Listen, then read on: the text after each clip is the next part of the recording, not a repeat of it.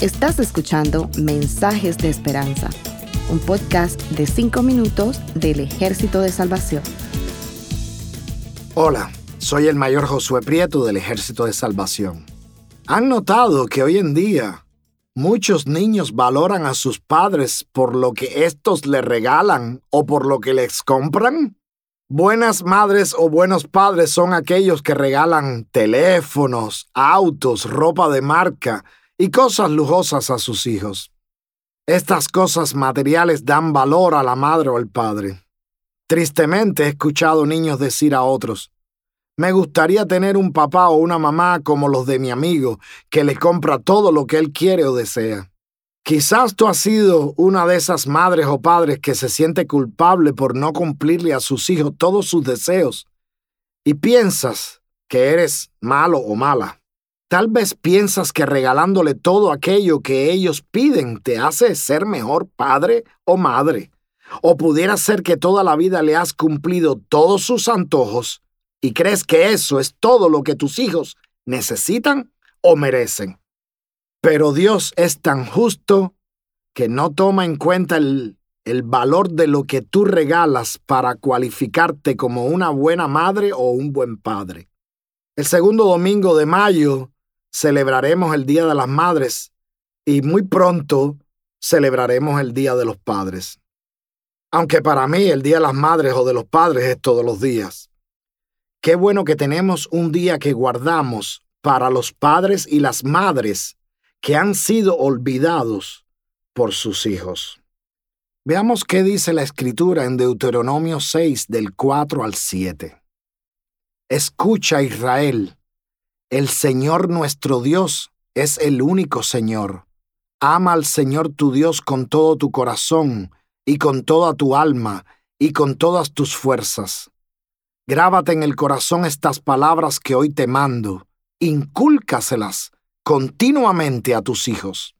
Háblales de ellas cuando estés en tu casa y cuando vayas por el camino, cuando te acuestes y cuando te levantes. La escritura claramente comienza hablándonos que hay un solo Dios en el cual debemos creer. Sabemos que ha habido otras religiones en la antigüedad que creían en diferentes dioses, pero el Dios de Abraham, de Isaac y de Jacob es el único Dios de todos los habitantes de la tierra. Esto era muy importante para la nación de Israel, porque ellos estaban a punto de entrar a la tierra en que se encontraba llena de personas que creían en diferentes dioses.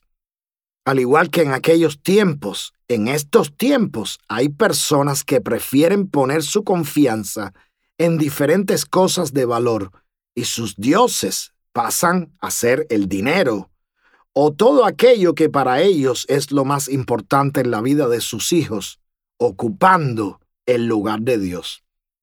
Los versículos 5 y 6 nos dicen, ama al Señor tu Dios con todo tu corazón, con toda tu alma y con todas tus fuerzas.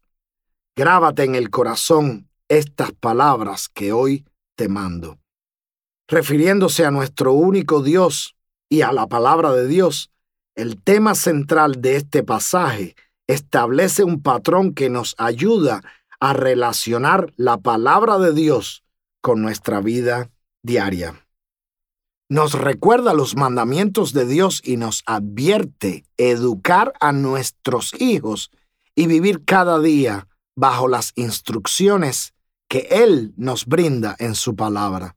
Recordemos que el verso 7 dice, incúlcaselas continuamente a tus hijos, háblales de ellas cuando estés en tu casa y cuando vayas por el camino, cuando te acuestes y cuando te levantes.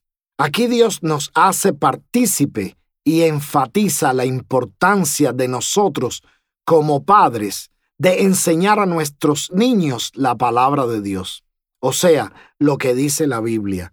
No podemos esperar que simplemente las escuelas cristianas o las iglesias tomen nuestra responsabilidad y nosotros escapar de ellas. La Biblia provee a nuestros niños muchas enseñanzas para su diario vivir que son imposibles de ser aprendidas en un solo día. Las verdades de la palabra de Dios, que son eternas, son más efectivas cuando se aprenden en un hogar lleno de amor donde hay temor de Dios. Los hebreos fueron personas extremadamente exitosas al hacer de la religión una parte integral de la vida. Ellos diariamente enseñaban a sus hijos sobre la palabra de Dios y el amor a Dios. Pero para que esto suceda, necesitamos que Dios sea parte de nuestro vivir diario y de nuestras propias experiencias. Necesitamos ser diligentes para que nuestros hijos puedan ver a Dios en todos los aspectos de sus vidas, no solo en aquellos relacionados con la iglesia. Yo no sé cuáles son las circunstancias, tus retos, o cómo está tu vida personal como madre o como padre. O tú, que eres hijo o hija, quizás en tu vida la figura materna o paterna no ha estado presente. Esa figura tan importante con la que todos deseamos contar en nuestras vidas.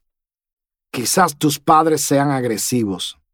Pudiera ser que el valor de ellos se los ha dado lo que te han regalado o lo que puedan regalarte.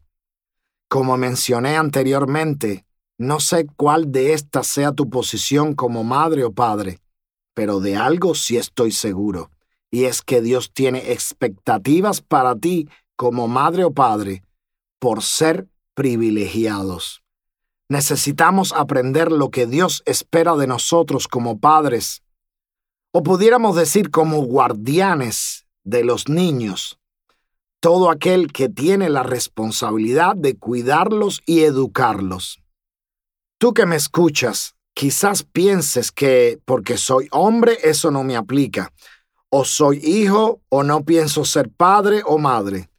Todo lo que pasó con tu vida no necesariamente necesitas que se repita como madre o padre en la vida de tus niños. Se necesita un cambio. Necesitamos saber qué es aquello primordial y necesario para los niños, como dice la Escritura. Proverbios 22.6 nos dice, Instruye al niño en su camino, y aun cuando fuere viejo, no se apartará de él. Este es el verdadero regalo para tus hijos, el que prevalece para toda la vida y le garantiza su protección y la vida eterna. Como dice Mateo 6:33, más bien Busquen primeramente el reino de Dios y su justicia, y todas estas cosas les serán añadidas. Aquí vemos que tendremos la certeza de que todo aquello necesario para ellos será añadido. Esto es en realidad un privilegio, el de tener hijos, y lo que Dios espera de nosotros, que trabajemos juntos en la formación de nuestros hijos como regalo de Dios que son en nuestras vidas. Que Dios les bendiga. Gracias por escucharnos. Para conocer más sobre nuestros programas, por favor visita salvationarmysoundcast.org. Dios te bendiga.